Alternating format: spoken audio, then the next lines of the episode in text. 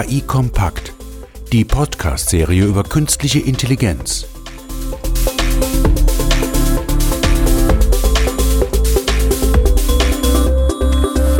Herzlich willkommen zur heutigen Ausgabe von KI Kompakt. Mein Name ist Andreas Götte und wir beschäftigen heute mit, uns mit dem Thema die Zukunft von künstlicher Intelligenz. Ähm, welches sind die aktuellen Entwicklungen im Bereich KI auf dem Softwaremarkt, aber auch in der Gesellschaft, Herausforderungen, Trends und auch die Innovationen und die Entwicklungsschwerpunkte, die wir im Markt heute wahrnehmen? Und hierzu habe ich einen sehr spannenden Gast heute ähm, zu mir eingeladen, den Herrn Shadi Shahin.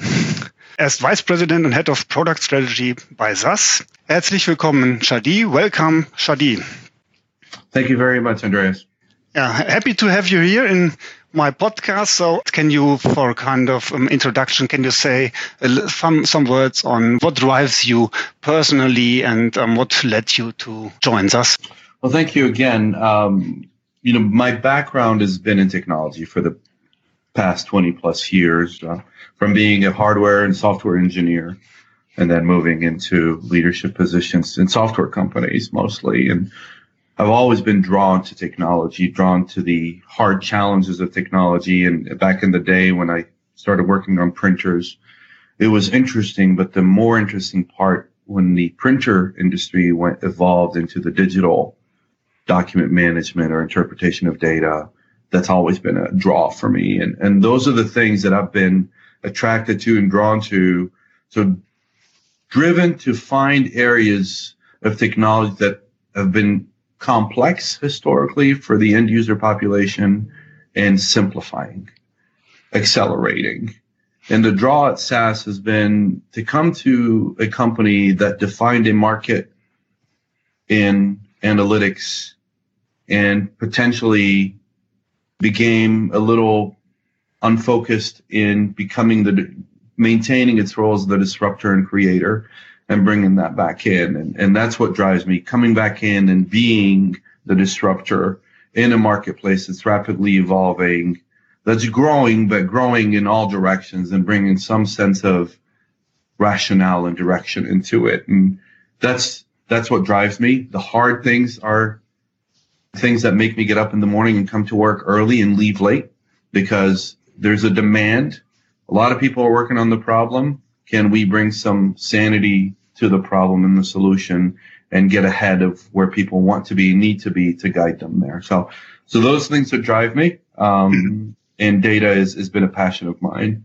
Um, and it seems like this would be the right fit for me leaving a company like Red Hat, which is in the heart of bleeding edge technology, but guided by where the community is going and kind of coming to a company that has led the way in analytics and more broadly technology and now figuring out what that evolution looks like. Okay, cool. The disruption is a good keyword. Um, so um, obviously we are talking mainly on AI, analytics driven AI. So um, this is entering or, or changing all areas of life in all industries mainly. What is your your view on artificial intelligence in general? What, where are we in 2019 and what the trends for the next years from your perspective? I think from a personal standpoint, we are in the days of demystifying what AI truly means. It's a big word, right? And, and people's image of artificial intelligence is mostly guided by the cinematics of it, right? Walking and talking androids and, and things that feel very much like science fiction when the reality of, of it is it's pervasive around us, whether it's through virtual assistants, virtual um, assisted driving, or or whether it's my laptop, my phone. It's around us, and it's real. It's not science fiction. And I think this is the year we demystify it for the end user, and we demystify it for companies. Organizations are trying to figure out how they either get a slice of the pie in this AI market or leverage what AI brings to them, whether it's in manufacturing or consumer um, electronics or in, in, you know, more agrarian industries. And that, that's one part of it. And there's fear on the other side of people who are being impacted by AI, whether they're end users or, or their commodities saying, is that going to displace me? Is that going to uh, invade my privacy, whether it's through home automation or virtual assistants. And and this is the year, and I think it probably is going to take us this year and next to to rationalize and and maybe not dumb down, but like I said, demystify what it truly is. It, it's based on these analytical techniques, right? We've talked about machine learning for years. This is, we've, we've rebranded it. With data science and deep learning, those things have been around. And now we have a forcing mechanism of a populist movement and, and understanding it. And I think, uh, this, it'll become clear to people what it is and what it isn't.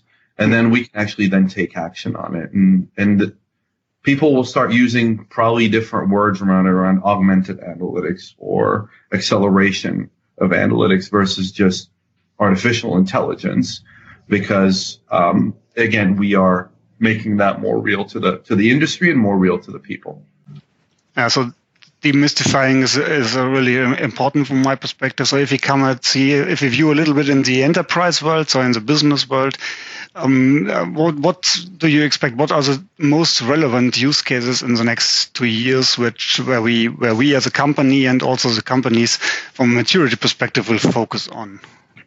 So I'll, I'll take a look at two different areas of this. There there are the purveyors of information and analytics, and there are the consumers. On the people who want to leverage AI to be part of the things they do and provide and build. Um, we will see a lot around assisted augmented intelligence, whether it's BI or analytics. So how do we accelerate usage of data by providing the learnings that the machine can infer faster and better over time to accelerate. So making analytics more real. And you'll see a lot of the BI vendors and analytics vendors invest heavily in those spaces. And we obviously have invested in those spaces historically and will continue to do that. On the other side, uh, the people who want to gain some advantage in that, we will see disruption. We will see some level of people who have gone through organizational optimization, whether it's for cost reduction or acceleration, depending on where they are. How does that fit into their ecosystem? Again, if we talk about the manufacturing floor where we leverage computer vision for relearning and training to provide better management of the things on the floor, whether it's sensors at the edges or, or again through computer vision, how do how do they make that real? How do they navigate the architecture into what's real? Um, and again, at the end user, I think where we will hit some level of resistance is on the privacy. What are you doing with my data? How are you anonymizing my data versus others to get to the insights to make my life as a consumer better? And so those vendors again have to have a harder challenge of saying we will leverage these techniques um, for for good for you know and customer benefit but in a way that is um, ethical. Th- those are the two areas. On the vendor side we, we're we're all in and most vendors that are, are doing something right now around AI are doing it in the augmented space and uh, in the analytics player we're doing in the machine learning and deep learning and at the consumer end and at the uh, enterprise. How does that fit in? And that doesn't work the way it used to. And we get into cloud and we get into, well, how I don't deploy it the way I used to. Um, you know, I used to buy software that I would put on machines and use that. Okay, well now, if I really want to leverage machine learning, I need more data and I need data more at the edges. And how do I get that? How do I consume that faster? How do I train that? I don't want to spend money training something and continuing to spend money once I've trained it to deploy it. How do I do that in a more agile way? And and that's where the the meeting of the two edges happens between the enterprise and the, and the vendors. Mm-hmm. How do we make sure that we deliver things that the enterprise can consume, but again, in a way that's not so complex that they say, well, that's science fiction and I can't do that. I think that's really the, the, uh, the things that we'll really be honing on this year. Yeah. Well, how do you judge the maturity of, of, of, enterprises? Because I think the technology is, is one thing, so this is evolving very fast.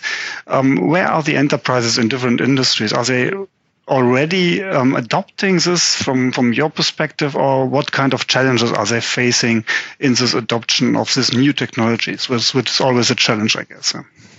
Um, I tend to segment companies in three buckets uh, of maturity. Um, they're along two different axes. There's the analytics maturity, and then there's the technology maturity. And to adopt this technology, depending on where you are in the analytics and um, technology maturity, you are in different places. I'll take two extreme examples. The financial industry has historically been very analytically mature because of regulatory reasons, right? They've been doing analytics for years, whether it's in risk or fraud or any money laundering or you can name it. Very much so, but because they've been doing it so long, they're running on most likely legacy technology, whether it's mainframes or data centric uh, technologies. And they're looking to accelerate through more modern technologies as they look to become more digital and leverage that maturity they have in analytics to go that. And, and the challenge they're faced with is the way they've done it before is not the way they do it moving forward. So they're ready and primed because they understand what analytics truly means and the cost of that, but they're having to transform because it's not the way they used to do it. On the other side of things, you have the technology mature companies, so the Web 2.0 companies or the more digital native companies, and they're coming into it with a better data savvy because they're born in the data age. But they're looking at these financial institutions going, well, that seems very, very hard. You spent years or decades building the skill set and technologies to do that. And, and they're looking at that saying, is that the way I want to do it? And the, reality is what the vendors and software in general is saying is, no, you don't have to do it the old way. There's a better, faster way uh, to do that. And it's mostly through technology enablement and a skill set focus. And then you have the people in the middle who kind of don't know where they are and they tackle it different ways. They've maybe hired you know, tens or, or hundreds of data scientists to say, well, let's just tackle the problem with humans because we believe hmm. this is a coding challenge. Or others that have said, you know what, let me tackle the data problem first. I'm going to follow the path of what the banks and, and financial services have done historically. Start with the data, get to insights, and get to prediction, predictive and AI. And uh, there is no right answer. We believe we can accelerate through automation and AI for those people who are more web, you know, 2.0 native, and we can help the more traditional analytics company accelerate through different ways of consuming technology while leveraging those core skill sets they have, whether they've had them for years or they just brought them in that's a good topic. So how, how, how can we really help? So what we see at the end of the day is one challenge, obviously, and then there are different surveys from McKinsey and so forth that really this analytics piece is not really entering the, the workflows in the company. So the decisions are not made. There are nice analytics um, result, but they are not leveraged throughout the organization in all processes. So um, SAS announced recently 1 billion of investment in this space, artificial intelligence. So what can, can customers or companies expect from us in the next years regarding this, this acceleration of adoption of AI from your perspective? So, so we, we made the announcement and there's, there, there, it's a lot to decompose. I'll focus on two portions. As I alluded to, there's a skills gap within this marketplace. A lot of our investments are going in to close the skills gap by in two components. A, making it more available and educating people on what does it truly mean? How do we get you upskilled to benefit your organization? The other one is by making software more reachable.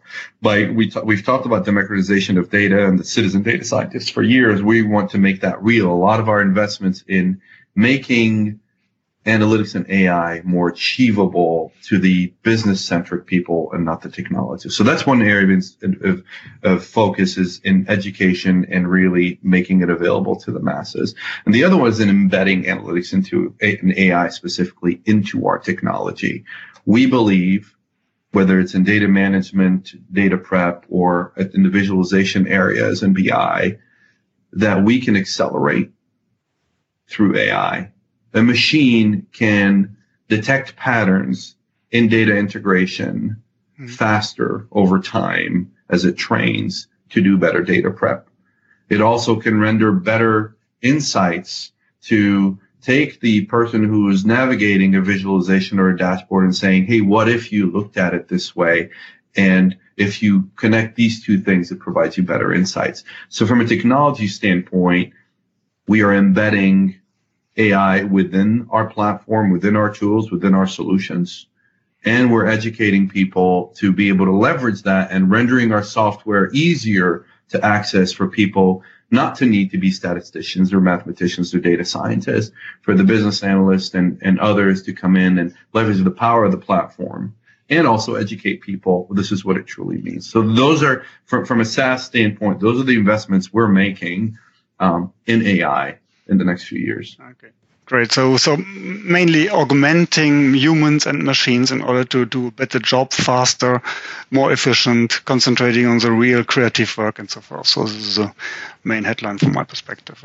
Yes. So uh, if if you look at the current um, very very transparent discussions we have, especially here in the in, in EMEA and in, in Europe, um, it's, it's regarding this um, so-called FAT, um, fairness, accountability, and transparency. So uh, if if a machine decides on whether I get a loan or not or something like this, so this seems to be a problem, obviously, for one hand side for the consumers, and on the other hand side, obviously, for regulators to understand mm-hmm. that there are machines deciding something which in the past decide, was decided by humans. How can how do you think can a software vendor like us help in this space? So we we have specifically in one domain invested a lot and will continue to invest in, in interpretability.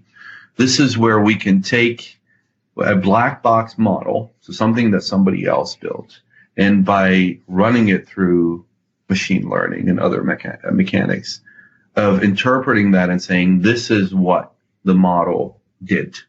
This is the data it looked at. This is where it weighted it. This is the decision it based on. Those are the on the specifically non-SAS models, right? So you, we we want to open that black box and say this these are the decisions on the SAS modeling side we've provided lineage and, and information historically. We will continue to do that and provide now natural language generation to make that more consumable by the layman, by somebody who may not understand what a regression is or what a random forest algorithm is. And that, so we are investing heavily in that, in interpretability and nat- natural language generation to open up the box and say, well, here it is. This is this is how we remove bias because one of the biggest fears we have within AI is is skew or bias. How do we know mm.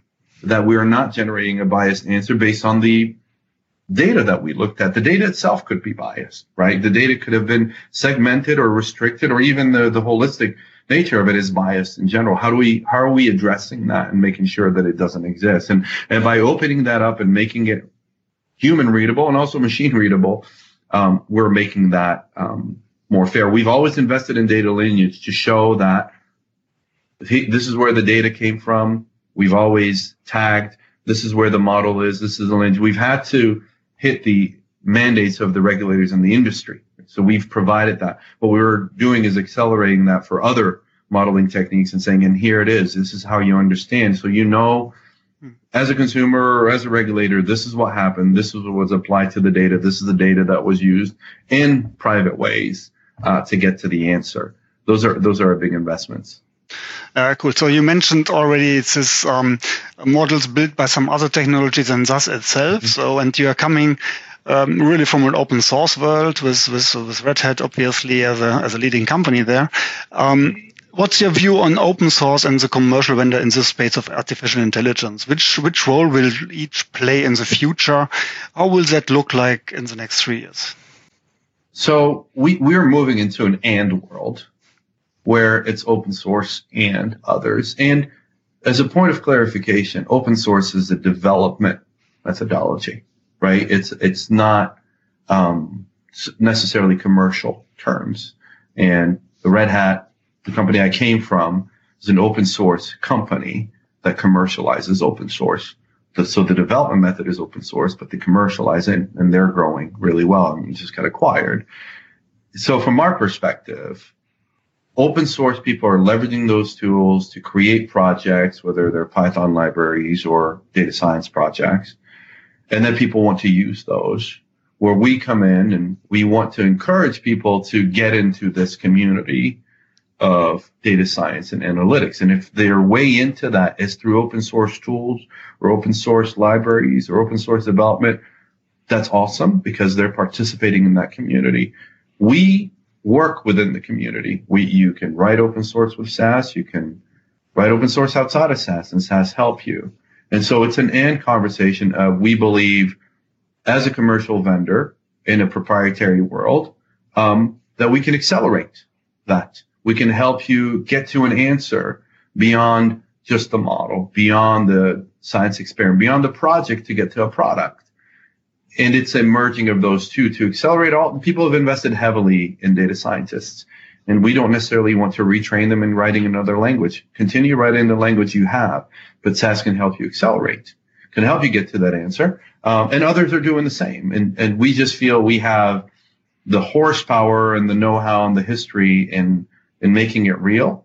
Um, and open source has a good groundswell of adoption around developers and designers, and we should help them participate in the community of analytics because they can help us understand and do things that we may not necessarily see. There's power in the community, um, and we want to harness that and accelerate that. And then we're not the only ones. And in the next few years, um, you know, I think the and conversation will be true. If I look at uh, taking my SAS hat off for a minute and going back seven years ago when Microsoft came out and says Microsoft loves Linux. And um, you know they're, they're, the world has acknowledged an open source world exists. And again it's a development model. And the tools that it produces to, to go from projects open source projects to becoming products um, there's there's a relationship there. And and we part we will participate and continue to participate in this heavily like other vendors have, whether it be Microsoft or IBM or the others in the world that are, you know, participating in the open source community, we will do the same. Okay, that's that was very um, useful. This is comparison, commercialize, and and from a methodology, open source methodology, how to develop um, code. So so we can expect from also vendors like this a more open um, developed environment, integration of, of these kind of uh, methods and so forth, which I, I, guess is, is great for the for the companies out there in order to accelerate this adoption of AI. So um, finally, what what can you recommend our listeners here in the podcast um, if they if they have a digital transformation ahead? A lot of challenges there, a lot of data, analytics maturity, skill sets, and so forth. So, what what's your what's your recommendation and how to start, how to keep pace with this really high evolving technologies and, and developments in the market. So what, what's your what's your tip here? Um, so I would say don't believe the hype because um, the challenges that they're having, everybody is having. Nobody has completely solved this. The, the very mature are still struggling through transformation and how do we transform legacy. The immature, the ones that are dipping their toe into it are saying, how do I even get started? And so nobody's falling behind yet. Um, people will start falling behind soon if they don't get started. So the second recommendation is get started. Start small. Don't try to achieve precision, achieve something. Mm-hmm. And understand that when you achieve it, think of day zero, day one, and day two. It's good to build a model. It's good to build a science experiment. Okay, let me see that to the end instead of the recommendation I give to most customers is don't start 20 and try to chug all 20 all the way up the stack to an operational flow. Start with one and see it all the way through. How do you get that model deployed to the end and become operational? That's hard but you now build the brain and the muscles to achieve that repeatedly. Um, that's what I would say. Start small. Try not to achieve complete precision. Good enough is a good place to start. Um, find the tools and the people that will help you. Um, tools don't solve it alone. Right? We we want to partner with people, and, and I know others want to, and help you solve those problems together. We've done this before with others that look and feel like you, and maybe we can provide you some insights.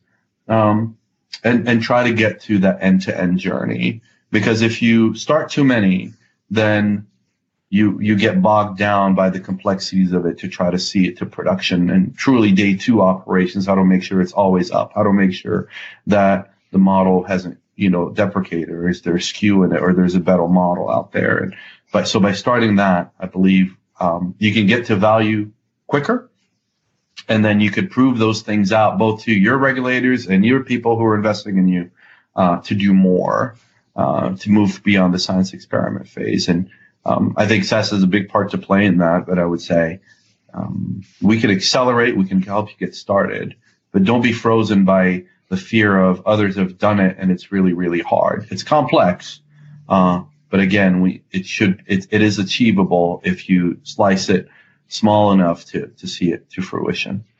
Perfect. So, so the recommendation is focus on a use case and bring it into live and from end-to-end perspective, not generating a lot of use cases in a in a lab and then then it's it. So bring it to really to the world of bringing it to the decision flow and something like this. So, but with focus, with focus, that's our recommendation, yep. right? Very cool. So thank you, Shadi. That was very, very interesting insights of where we are heading with AI. What are the current developments? So thank you so much for being my guest here. And um, thanks to all of the listeners here for being my guest in this podcast. And um, I look forward for the next time. Thank you. Thank you.